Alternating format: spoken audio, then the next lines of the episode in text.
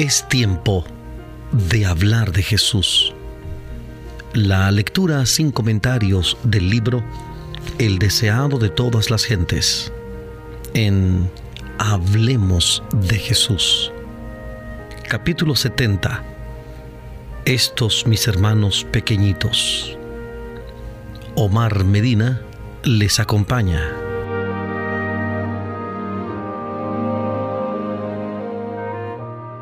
Cuando el Hijo del Hombre venga en su gloria y todos los santos ángeles con él, entonces se sentará sobre el trono de su gloria y serán reunidas delante de él todas las gentes y los apartará los unos de los otros. Así presentó Cristo a sus discípulos en el monte de las olivas la escena del gran día de juicio. Explicó que su decisión girará en derredor de un punto cuando las naciones estén reunidas delante de Él, habrá tan solo dos clases, y su destino eterno quedará determinado por lo que hayan hecho o dejado de hacer por Él en la persona de los pobres y dolientes. En aquel día, Cristo no presenta a los hombres la gran obra que Él hizo para ellos al dar su vida por su redención. Presenta la obra fiel que hayan hecho ellos para Él a los puestos a su diestra dirá, vengan benditos de mi Padre, hereden el reino preparado para ustedes desde la fundación del mundo. Porque tuve hambre y me dieron de comer, tuve sed y me dieron de beber, fui huésped y me recogieron, desnudo y me cubrieron, enfermo y me visitaron. Estuve en la cárcel y vinieron a mí. Pero aquellos a quienes Cristo elogia no saben que le han estado sirviendo. A las preguntas que hacen, perplejos contesta, en cuanto lo hicieron a uno de estos mis hermanos pequeñitos, a mí lo hicieron. Jesús dijo a sus discípulos que serían aborrecidos de todos los hombres, perseguidos y afligidos. Muchos serían echados de sus casas y empobrecidos. Muchos sufrirían angustias por la enfermedad y las privaciones. Muchos serían encarcelados, a todos los que abandonasen a sus amigos y su hogar por amor a Él, prometió en esta vida cien veces tanto. Ahora asegura una bendición especial para todos los que van a servir a sus hermanos. En todos los que sufren por mi nombre, dijo Jesús, han de reconocerme a mí. Como me servirían a mí, han de servirlos a ellos. Esta será la evidencia de que son mis discípulos. Todos los que han nacido en la familia celestial son en un sentido especial los hermanos de nuestro Señor. El amor de Cristo liga a los miembros de su familia y donde quiera que se hace manifiesto este amor, se revela la filiación divina. Cualquiera que ama es nacido de Dios y conoce a Dios. Juan 4.7. Juan 4.7. Aquellos a quienes Cristo elogia en el juicio pueden haber sabido poca teología, pero albergaron sus principios. Por la influencia del Espíritu Divino, fueron una bendición para los que los rodeaban. Aún entre los paganos hay quienes han abrigado el espíritu de bondad.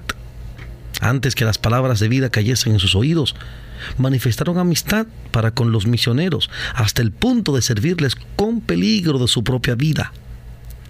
Entre los paganos hay quienes adoran a Dios ignorantemente quienes no han recibido jamás la luz por un instrumento humano y sin embargo no perecerán. Aunque ignorantes de la ley escrita de Dios, oyeron su voz hablarles en la naturaleza e hicieron las cosas que la ley requería. Sus obras son evidencia de que el Espíritu de Dios tocó su corazón y son reconocidos como hijos de Dios.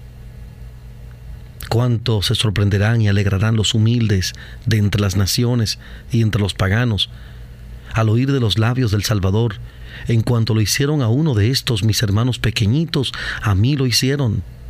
Cuán alegre se sentirá el corazón del amor infinito cuando sus seguidores le miren con sorpresa y gozo al oír sus palabras de aprobación.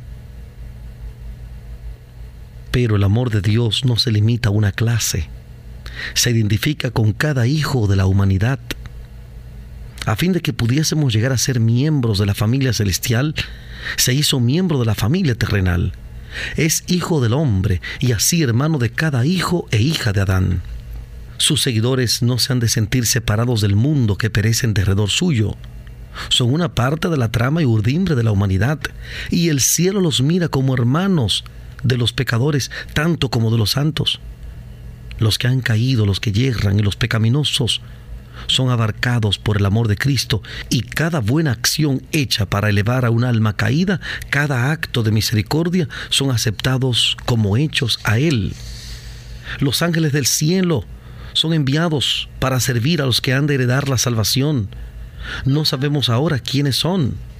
Aún no se han manifestado quiénes han de vencer y compartir la herencia de los santos en luz pero los ángeles del cielo están recorriendo la longitud y la anchura de la tierra, tratando de consolar a los afligidos, proteger a los que corren peligro, ganar los corazones de los hombres para Cristo.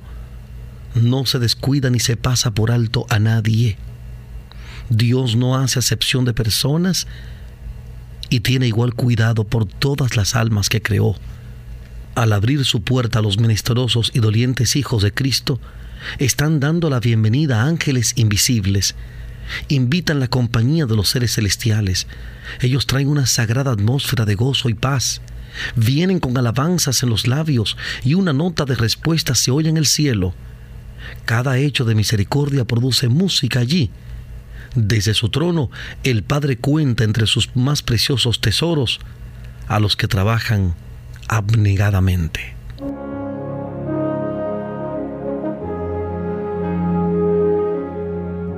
Estamos presentando la lectura sin comentarios del capítulo 70 del libro El deseado de todas las gentes. Capítulo 70. Estos mis hermanos pequeñitos en Hablemos de Jesús.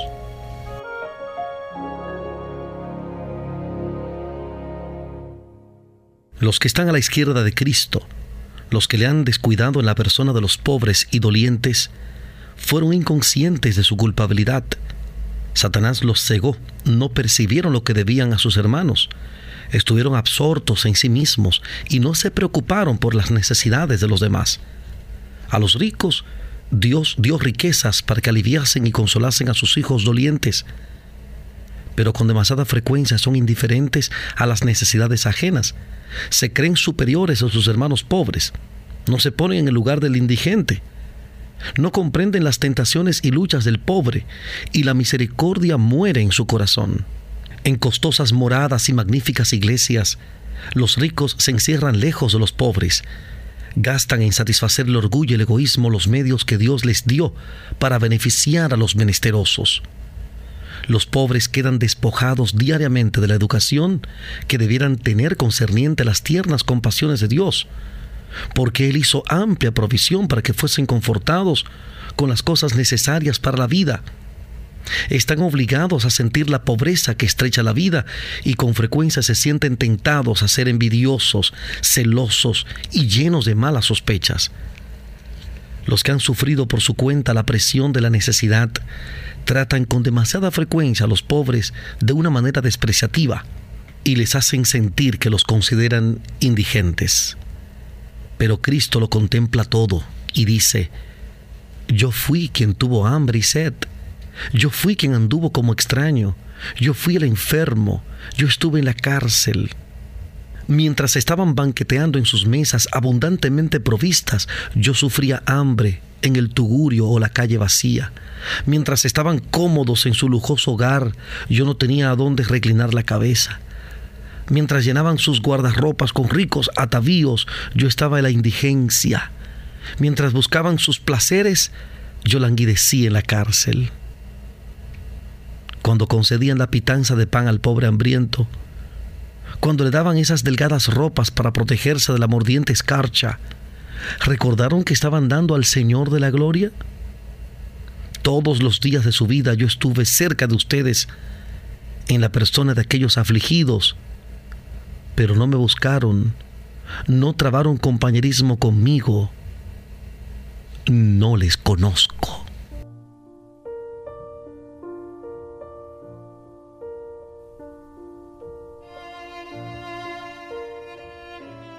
Estamos presentando La lectura sin comentarios del capítulo 70 del libro El deseado de todas las gentes.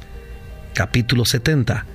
Estos mis hermanos pequeñitos en Hablemos de Jesús.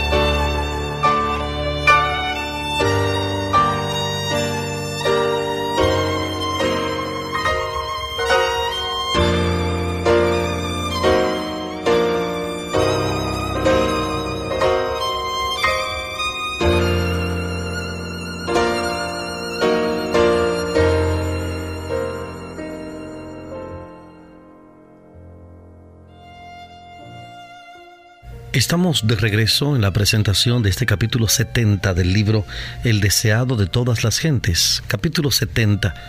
Estos mis hermanos pequeñitos.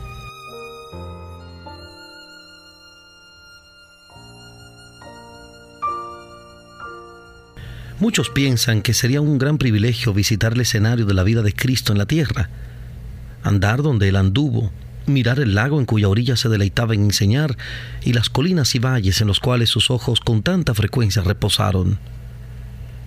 Pero no necesitamos ir a Nazaret, Capernaum y Betania para andar en las pisadas de Jesús. Hallaremos sus huellas al lado del lecho del enfermo, en los tugurios de los pobres, en las atestadas callejuelas de la gran ciudad y en todo lugar donde haya corazones humanos que necesiten consuelo al hacer como Jesús hizo cuando estaba en la tierra, andaremos en sus pisadas. Todos pueden hallar algo que hacer, porque a los pobres siempre los tendrán con ustedes. Dijo Jesús en Juan capítulo 12, versículo 8. Juan 12, 8 y nadie necesita pensar que no hay lugar donde pueda trabajar para Él. Millones y millones de almas humanas a punto de perecer, ligadas en cadenas de ignorancia y pecado, no han oído ni siquiera hablar del amor de Cristo por ellas. Si nuestra condición y la suya fuesen invertidas, ¿qué desearíamos que ellas hiciesen por nosotros? Todo esto, en cuanto está a nuestro alcance hacerlo, tenemos la más solemne obligación de hacerlo por ellas. La regla de vida de Cristo por la cual cada uno de nosotros habrá de subsistir o caer en el juicio es todas las cosas que quisieran que los hombres hagan con ustedes, así también hagan ustedes con ellos. Mateo 7:12. Mateo 7:12. El Salvador dio su vida preciosa para establecer una iglesia capaz de cuidar de las almas entristecidas y tentadas. Un grupo de creyentes puede ser pobre, sin educación y desconocido. Sin embargo, estando en Cristo, puede hacer en el hogar, el vecindario, la iglesia y aún en regiones lejanas una obra cuyos resultados serán tan abarcantes como la eternidad. Debido a que esta obra es descuidada, muchos jóvenes discípulos no pasan nunca más allá del mero alfabeto de la experiencia cristiana ayudando a los menesterosos, podrían haber mantenido viva la luz que resplandeció en su corazón cuando Jesús les dijo, tus pecados te son perdonados. La inquieta energía que es con tanta frecuencia una fuente de peligro para los jóvenes podría ser encauzada en conductos por los cuales fluirían raudales de bendición. Se olvidarían del yo en el trabajo ferviente destinado a hacer bien a otros. Los que sirvan a otros serán servidos por el príncipe de los pastores. Ellos mismos beberán del agua de vida y serán satisfechos. No desearán diversiones excitantes o algún cambio en su vida. El gran tema de su interés será cómo salvar las almas que están a punto de perecer. El trato social será provechoso. El amor del Redentor unirá los corazones. Cuando comprendamos que somos colaboradores con Dios, no pronunciaremos sus promesas con indiferencia. Arderán en nuestro corazón y nuestros labios. A Moisés, cuando le llamó a servir a un pueblo ignorante, indisciplinado y rebelde, Dios le prometió, mi rostro irá contigo y te haré descansar. Y dijo, yo seré contigo. Éxodo 33, 14 y 3, 12. Éxodo 33, 14 y 3, 12. Esta promesa es hecha a todos los que trabajan en lugar de Cristo por sus hijos afligidos y dolientes. El amor hacia el hombre es la manifestación terrenal del amor hacia Dios. El Rey de Gloria vino a ser uno con nosotros, a fin de implantar este amor y hacernos hijos de una misma familia. Y cuando se cumplan las palabras que pronunció al partir, que se amen los unos a los otros como yo los he amado. Juan 15, 12. Juan 15, 12. Cuando amemos al mundo como Él lo amó, entonces se habrá cumplido su misión para con nosotros. Estaremos listos para el cielo, porque lo tendremos en nuestro corazón. Pero, si dejares de librar a los que son tomados para la muerte y los que son llevados al degolladero, si dijeres, ciertamente no lo supimos, ¿no lo entenderá el que pesa los corazones? El que mira por tu alma, él lo conocerá y dará al hombre según sus obras. Proverbios 24, 11 y 12. Proverbios 24, 11 y 12. En el gran día del juicio, los que no hayan trabajado para Cristo, que hayan ido a la deriva, pensando en sí mismos y cuidando de sí mismos, serán puestos por el juez de toda la tierra con aquellos que hicieron lo malo, reciben la misma condenación.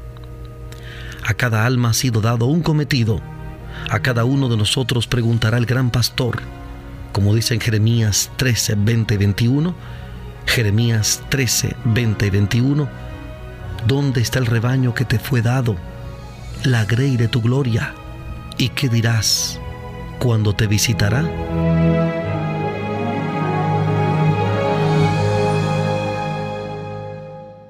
hemos presentado la lectura sin comentarios del capítulo 70 del libro El deseado de todas las gentes.